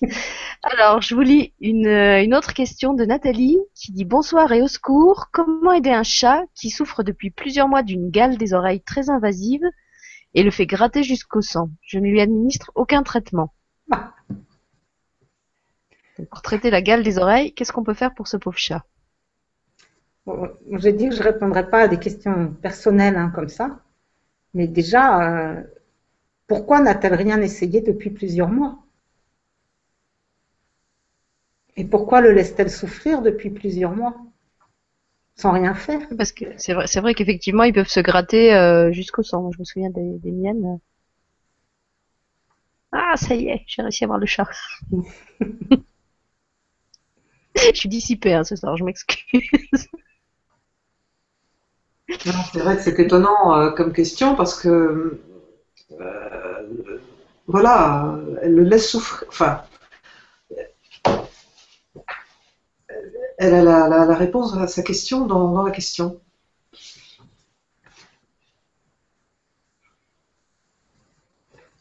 surtout que c'est pas des trucs très toxiques, il me semble. Moi, mes, en ont eu de la gamme dans les oreilles. Il y avait un, espèce de, une espèce de pommade, je crois qu'on pouvait leur mettre dans les oreilles, qui fonctionnait très bien. Et bon, je pense pas que c'était un truc antibiotique ou vraiment euh, super mauvais. Si, si. Enfin bon, voilà. Si, c'est mauvais. alors désolé. moi, je leur ai donné ça et ça, ça marchait bien en tout cas. Voilà, mais si c'est un vétérinaire qui te l'a donné, oui. Mais une fois de plus, euh, je veux dire, on nous dit, on nous dit que ce chat souffre depuis plusieurs mois. Effectivement, il y a des produits allopathiques qui peuvent le soulager et le guérir. Eh ben, allons-y, quoi. Je veux dire. Euh, Bah, sauf avoir une solution alternative, mais encore faut-il en avoir une. Si on n'a rien, plutôt que rien, il vaut peut-être mieux effectivement. Euh. Pour moi, le, là, on parle de quelque chose qui met l'animal en souffrance.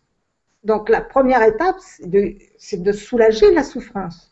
Si on a des produits allopathiques qui permettent de soulager la souffrance rapidement, eh ben allons-y quoi. Ah oui. Pour autant, ça ne nous empêche pas de nous interroger sur le, pas forcément même le pourquoi, mais comment améliorer son immunité pour qu'ensuite il puisse se débrouiller seul. Parce que ce qu'il faut savoir, c'est qu'à chaque fois aussi qu'on utilise un, médicament allopathique, une voie extérieure pour se guérir, c'est valable aussi bien sûr pour nous, on met l'organisme au repos et on lui envoie comme message, tu n'es pas capable de te débrouiller tout seul. Et à chaque fois qu'on lui envoie comme message, tu n'es pas capable de te débrouiller tout seul, il perd confiance en ses capacités d'auto-guérison. Donc c'est vraiment important d'avoir cette conscience-là et, euh, et, de, lui, de lui donner, euh, bah de, plus, enfin, de, de, laisser faire dans la mesure euh, du raisonnable, quoi.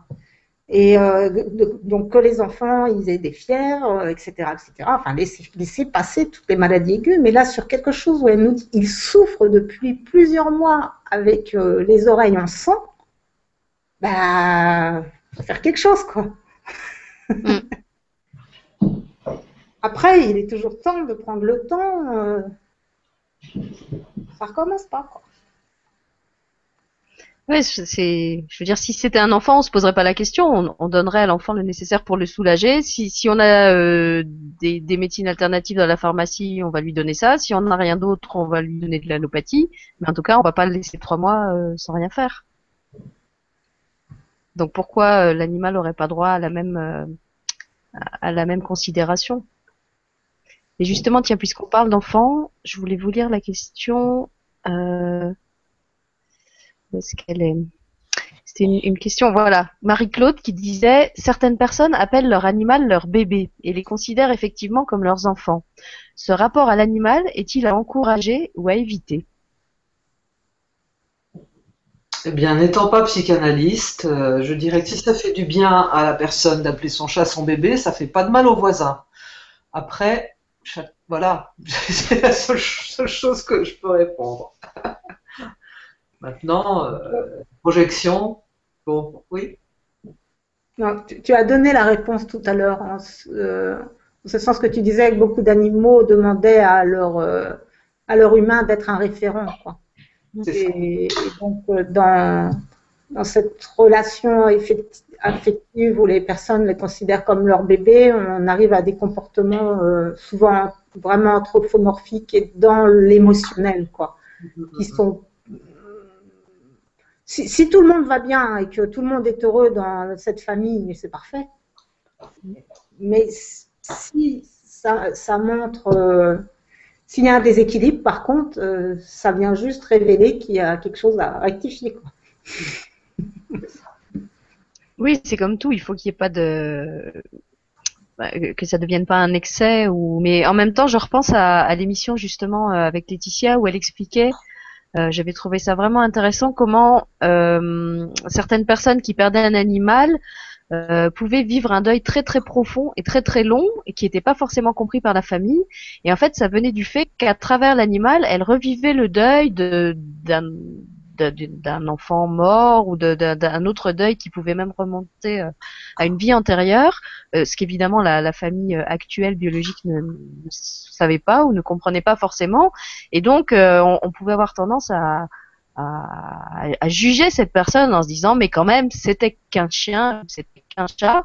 Euh, pourquoi est-ce qu'elle met des années et des années à s'en remettre et qu'elle fait pas le deuil et qu'elle en prend pas un autre alors qu'en fait non il y avait vraiment euh, une, une, relation très profonde et très importante pour cette personne qui était en train de se guérir à travers l'animal euh, et donc voilà, peut-être que ces personnes qui, qui, vivent une relation très très fusionnelle et qui peut paraître excessive avec un animal, elles ont quelque chose à réparer d'une mémoire transgénérationnelle ou d'une vie antérieure où elles auraient voulu avoir des enfants où elles en ont pas eu, où elles ont perdu un enfant en couche, où elles ont perdu un enfant en bas âge. On ne sait pas en fait ce qui, ce qui se joue euh, derrière le vécu de ces, ces personnes. C'est ça. Donc euh, là aussi, est-ce que c'est pas nous qui, qui projetons un peu notre ce qu'on croit être la normalité, à savoir qu'un humain ne devrait pas avoir avec un animal euh, des, des rapports euh, de parents-enfants, euh, sans vraiment être dans les baskets de la personne et de l'animal qui a peut-être fait le choix de l'accompagner dans, dans ce cheminement-là euh, et, et, de l'aider à vivre tout simplement ce qu'elle avait à résoudre pour son évolution. Oui, tout à fait. Maintenant, j'aimerais, puisqu'on parle de ce sujet-là, J'aimerais dire que ben, une communication animale, en fait, après le départ de l'animal, peut bien aider à apaiser, en fait. Ça peut être très utile pour soulager la souffrance, comme ça, si nécessaire. Et il y avait une question qui concernait l'euthanasie aussi, pour qui demandait ce qu'on en pensait. Donc, euh, je vais répondre, je laisserai la parole à Marie-Christine après. Mais c'est qu'une fois de plus, il n'y a, y a pas de règle, mais c'est pas utile de laisser souffrir un animal au-delà du supportable et que par contre, euh, c'est pas euh, c'est pas juste non plus de de l'emmener à l'euthanasie dès que on ne supporte pas soi-même de regarder l'autre souffrir en fait, parce qu'on mm. projette notre propre souffrance dessus. Donc je crois que c'est un moment où chacun fait de son mieux, qu'il n'y a pas de règles, et qu'il faut surtout se déculpabiliser de l'idée qu'on va aller le faire euthanasier, parce que c'est un, un beau cadeau qu'on lui fait mais que par contre, ça se réfléchit et que c'est quelque chose qui doit. Euh, bah, qui, qui, demande, on va dire, peut-être un accompagnement avant, pendant, après, pour les personnes qui en ont besoin, quoi. De manière à que ça ça s'enquiste pas, justement, que ça fasse pas euh, une souffrance qui, voilà, de, traverser ce deuil exactement comme, comme pour un autre être qui nous est cher, quoi. Euh, donc peut-être aussi euh, de déjà savoir que bah, quand on a des animaux, c'est dans la c'est dans le rythme de la vie que probablement ils partiront avant nous et c'est normal. Donc euh, peut-être de s'interroger aussi déjà, savoir bah, comment on sent les choses, est-ce qu'on pourra le mettre chez nous, est-ce qu'on sera obligé de le laisser, est-ce que... Voilà. Marie-Christine, est-ce que tu veux ajouter quelque chose par rapport à ça? Oui, juste que, voilà, moi j'ai eu des animaux qui m'ont dit, voilà, je veux bien rester encore un peu, mais est-ce que quand ma souffrance sera trop grande, je pourrais être euthanasié C'est simple. Enfin, c'est simple. Euh, ce que j'adhère complètement à ce que dit Caro et euh, euh, voilà, ce sont des décisions à prendre vraiment dans le silence du cœur et en prenant le temps, que ce soit juste et qu'il n'y ait effectivement pas de culpabilité. Je vais, vous donner un exemple parce que Philippe, donc mon compagnon, avait une chatte de 17 ans qui était, qui mangeait plus depuis 15 jours et qui était vraiment très faible depuis, euh, et, il me disait, je l'euthanasie, je l'euthanasie pas. Je dis, bah, c'est toi qui vois. Enfin, moi, je pouvais pas l'aider à, faire ce choix, quoi. Mais le chat se déplaçait, dormait. Pour moi, elle avait encore une vie qui était compatible avec un certain confort, quoi. Et elle a fait le choix de partir pendant deux jours, où là, euh, bah, Philippe s'est dit, elle est partie mourir euh, à l'extérieur pour m'épargner une décision finale, et puis ok. Et cette chatte est revenue au bout de deux jours. Elle était vraiment au bout du rouleau. Mais elle est revenue. Aveugle, se cognant dans les murs. Et eh bien là, Philippe l'a emmené euthanasié parce que là, c'était totalement inconfortable pour cette chatte de, se cogner partout. Quoi. Je veux dire, ça n'a mm. plus de sens. Quoi. Et, ce que je peux dire aussi, c'est que les, les animaux, euh, enfin, ça, c'est voir ce que tu en penses, Christine, mais les, les animaux qui sont vraiment au bout du rouleau, mais en fait, comme les gens, leur âme est déjà partie. C'est plus que quelques fils, en fait. Mais c'est déjà délité. Donc, il n'y a pas. C'est pas très traumatique, quelque part. C'est vraiment en douceur que bah, l'âme, elle part plus facilement. C'est la façon dont je ressens les choses.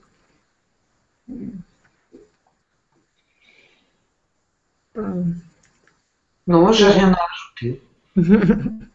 ben, en fait, moi, ce qui me frappe vraiment en vous écoutant ce soir, euh, c'est que ce qui se joue avec les animaux, c'est exactement la même chose que ce qui se joue dans, les familles, entre les personnes. On a parlé tout à l'heure des enfants euh, qui, qui, peuvent nous aider à évoluer, qui nous poussent parfois dans des directions euh, où on n'irait pas de nous-mêmes.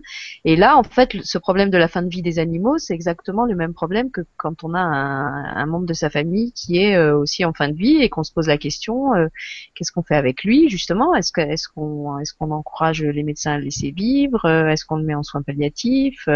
C'est finalement c'est la même chose que ce soit un animal ou mmh. ou un être humain. comme vous l'avez dit, je crois que ce qui est important, c'est la la relation qui, qui, qui a, le, le, respect, que, que ça soit fait dans, dans l'élan du cœur et, et, au mieux de ce que de, ce que chacun peut, peut vivre. Voilà. Oui, et, et une fois de plus, moi, ce que je ressens profondément, c'est que c'est l'impuissance qui crée la culpabilité ici. Enfin, c'est ce côté qui est très difficile.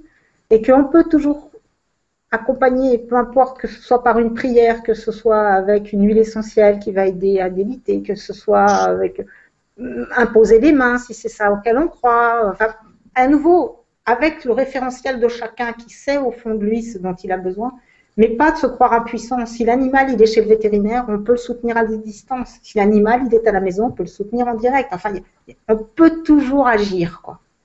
Parce que la pensée créatrice. Et c'est comme pour les humains, c'est nos pensées de paix, c'est nos pensées euh, qui vont permettre que ça se passe au mieux. Quoi. Et, quand on ne peut pas, bah, c'est bien sûr avant tout regarder en nous. Quoi. Parce ne peut pas aider plus, on peut pas aider l'autre quand on est soi-même complètement perturbé. J'ai un petit exemple qui, a un petit rapport avec. Euh, Caroline a été appelée à voyager beaucoup les deux chevaux qui sont chez elle m'ont réveillé une nuit. Ça, ça m'était jamais arrivé pour communiquer avec moi. Et, euh, en fait, ce qui en ressortait, c'est qu'ils ne comprenaient pas pourquoi Caroline n'était plus là.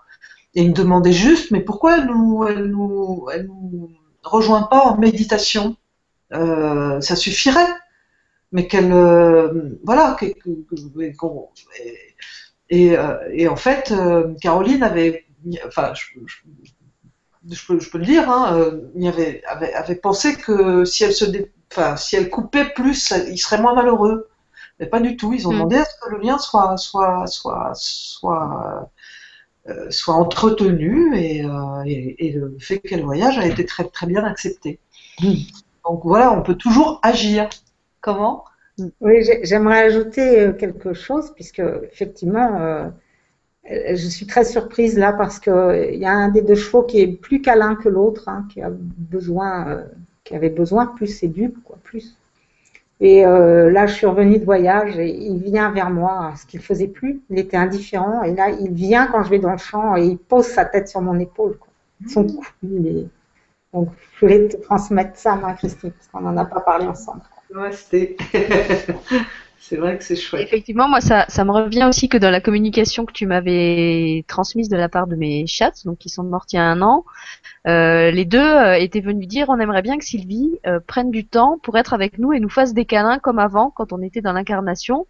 Et c'est vrai que ça, moi, c'est quelque chose que j'avais pas pensé à faire. Ça m'arrivait souvent de, penser à elles, de leur envoyer de l'amour, tout ça, mais de, penser à leur envoyer des câlins comme quand elles étaient dans, le physique, c'est vrai que c'est quelque chose que je faisais pas.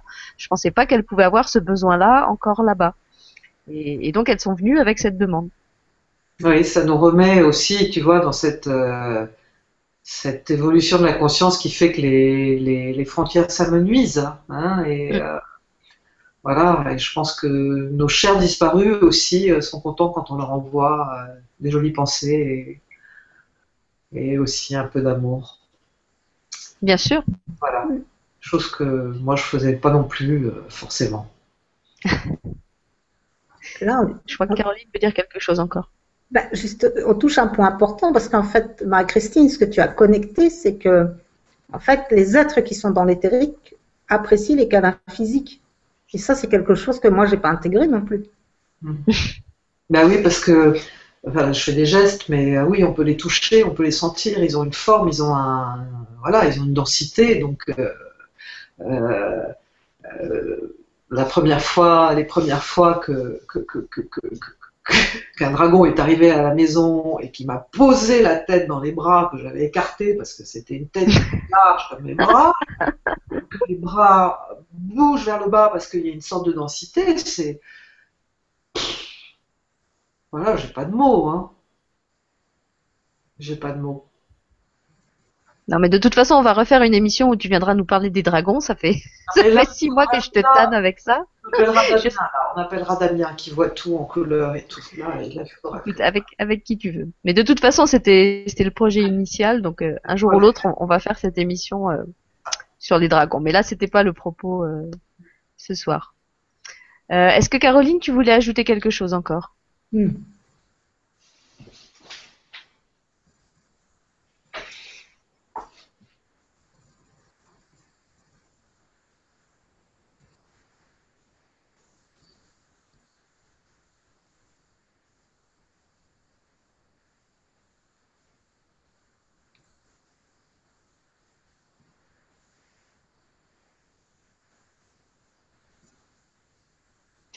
Moi, j'aimerais bien, euh, Caroline, que, en termes simples, tu parles des astrocytes. Parce que. Euh, parce que, voilà, les dernières communications que j'ai faites, j'ai eu l'image, la sensation d'être dans un tissu. Euh, voilà, tout, tout, tout, est relié et, euh, et que voilà, euh, je sais pas comment expliquer, que la communication, communication animale, ça passait par la source, ça descendait dans des individualités, enfin, mais que c'était dans une trame. Voilà, Caroline, tu vas en parler parce que moi, je sais pas. Alors, Allez, elle t'a refilé le bébé, Caroline, c'est à toi. Oui, les astrocytes, ce sont des cellules du cerveau qu'on nous a appelées les cellules gliales quand on était à l'école, en nous disant qu'elles ne servaient qu'à nourrir les neurones. Et on a neuf fois plus d'astrocytes dans le cerveau que nous n'avons de neurones. De la même façon qu'on a 99% euh, de, de, vide informationnel dans le corps et qu'on nous a toujours parlé que du 0,1% de matière. Donc, on nous emmène toujours, ce qu'on disait, c'est par le petit bout de la lorgnette, quoi. Or, les astrocytes, en fait, on leur a découvert des qualités extraordinaires. Euh, c'est-à-dire qu'en fait, eux, ils euh, communiquent, mais de manière radiante. C'est-à-dire de manière sphérique, comme les ondes dans... comme quand on jette un caillou dans l'eau, mais en 3D, quoi. C'est radiaire comme le soleil, quoi. Enfin, et, euh, et c'est à la fois en instantané, plus, on s'éloigne et plus ça grandit, en fait. Et, et ces, astrocytes, ils ont des qualités de reliance extraordinaires. Et en fait, ils sont capables de réguler euh, les synapses, c'est-à-dire en fait, c'est eux qui disent en fait, bah, tel neurone avec tel neurone, c'est bien si vous êtes actif, tel autre, vous n'avez pas servi depuis 10 ans, vous pouvez vous mettre en veilleuse. Et donc en fait, ils sont à l'origine de la plasticité neuronale qui fait qu'on peut apprendre tout le temps. Ils sont à l'origine aussi de la neurogénèse, c'est-à-dire qu'en fait, c'est pas vrai que les neurones ça repousse pas. Les neurones ça repousse. Ils sont euh, donc euh, aussi, euh, ils sont vraiment dans dans ce silence de reliance. Et il y en a aussi dans le cœur, bien sûr. Et au niveau au niveau purement scientifique, ils ont fait même des congrès uniquement fondé sur les astrocytes, parce qu'ils découvrent des, qualités, des qualités, des qualités à ces, cellules qui s'appellent comme ça, parce qu'ils ressemblent à des astres, mais avec plein de petits filaments partout qui communiquent euh, entre eux. Et en fait, le neurone, je ne sais pas si vous vous souvenez, euh, quand vous étiez à l'école, euh, même si c'était un peu gonflant, hein, on nous a montré que ça communiquait pour un neurone ou le système nerveux, pour un, dans un nerf, c'est de l'électricité en fait. Et donc ça doit aller, l'électricité doit passer du point A au point B. Et pour passer du point A au point B, c'est des histoires de ions qui se dépolarisent et on a un système plus-moins, plus-moins, plus-moins, comme du courant alternatif en fait. C'est une création de courant alternatif qui est bipolaire, qui est dans la dualité comme les pensées, comme le, neurone, il est vraiment dans, qui est dans des fréquences électriques, électromagnétiques. Ce qui est dépisté par les électroencéphalogrammes, les électrocardiogrammes, tout ça, ça, maîtrise très bien euh, ce système électrique. Quoi. Et en fait, ce système électrique, on nous a dit qu'il conditionnait toute la physiologie humaine, il représente moins de 10% des capacités cérébrales, qui sont en fait conditionné essentiellement par le fonctionnement astrocytaire, à condition qu'on en ait conscience et qu'on lui rende son pouvoir, quoi, par l'intention. Donc, bienvenue les astrocytes. Et euh, j'ai écrit deux articles euh, sur Vivre sans limite, en fait, euh, sur ce sujet. Donc, vous tapez astrocytes, A-S-T-R-O-C-Y-T-E-S dans Vivre sans limite, et puis vous, vous en saurez plus et vous aurez des belles images surtout. Hmm. Voilà, le lien de Vivre sans limite, vous l'avez euh, sous la vidéo sur le, site du Grand Changement. Euh, dans la présentation de l'émission, il y a le site de, Marie-Christine où vous pouvez voir ses peintures et, des exemples de communication animale qu'elle a faites. Et il y a le site euh, où vous pouvez voir les articles de Caroline aussi. Eh bien, écoutez, je vois qu'il est 23h13. Moi, j'ai juste envie de lire pour terminer le, le, le commentaire de Marie-Christine, euh, une autre Marie-Christine, qui dit Être soi-même avec notre animal est le plus beau partage que je connaisse. Le retour est immédiat, franc, généreux, je vous aime. Voilà, je trouve que c'est un, un, très beau mot de la fin. Euh, et puis je vais vous, je vais vous laisser le clôturer l'émission comme vous voudrez avant qu'on repasse encore quelques dessins de manuel. Je voulais juste vous dire que moi je vous retrouve euh, mercredi prochain à 14h avec Charlotte Viard qui va nous initier à la communication euh, connectée avec euh, les bébés. Donc ça sera très intéressant là aussi. Et puis euh, bah, je, vous, je, vous, je, vous, tends le micro à toutes les deux, je vous laisse se terminer et puis je propose qu'on se quitte comme on l'a fait tout à l'heure avec un petit diaporama des dessins de Manu dans lesquels on, bah, on pourrait envoyer plein d'amour tiens à nos, à nos frères animaux pour, pour utiliser notre pensée créatrice pour pour soulager leur souffrance euh, à l'échelle de la planète aujourd'hui. Voilà. Eh ben, je vais juste dire amour et gratitude envers tous les humains qui, euh, qui prennent soin les uns des autres et, aussi de leurs animaux. Voilà. Merci Sylvie de m'avoir invité. Merci Marie-Christine. d'être ma sœur. merci à aussi, et merci à cette chance que nous, enfin cette chance, voilà, à cette relation euh, avec euh, ma sœur de sang, de cœur et d'âme. C'est merveilleux. Et j'ai juste envie d'ajouter euh, dans ce merci et gratitude de ne pas oublier ceux qui maltraitent les animaux. C'est vrai. Aussi nous-mêmes. C'est vrai. Ils font partie du corps eux aussi. Mm. Alors je mets le diaporama de Manu, comme ça vous avez. Donc elle aussi, hein, vous avez toutes ses coordonnées euh, dans la présentation de l'émission. Et puis, comme tout à l'heure, je vais vous faire redéfiler le, le PDF. Et puis Marie-Christine va être contente parce qu'il y a des chevaux dans celui-là. Toi qui travaille beaucoup avec des chevaux, voilà. Oh, il est trop mignon le poney. Il a beaucoup de ficelles autour de lui.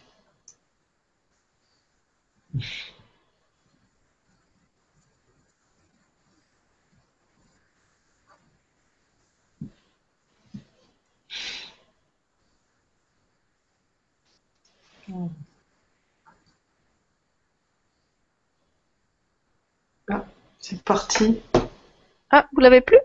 Ah non, j'ai Caroline. Ah, ça y est. Il est revenu? Ouais. Alors, je sais pas, est-ce que vous en avez raté un? Attendez, je vous remets celui d'avant.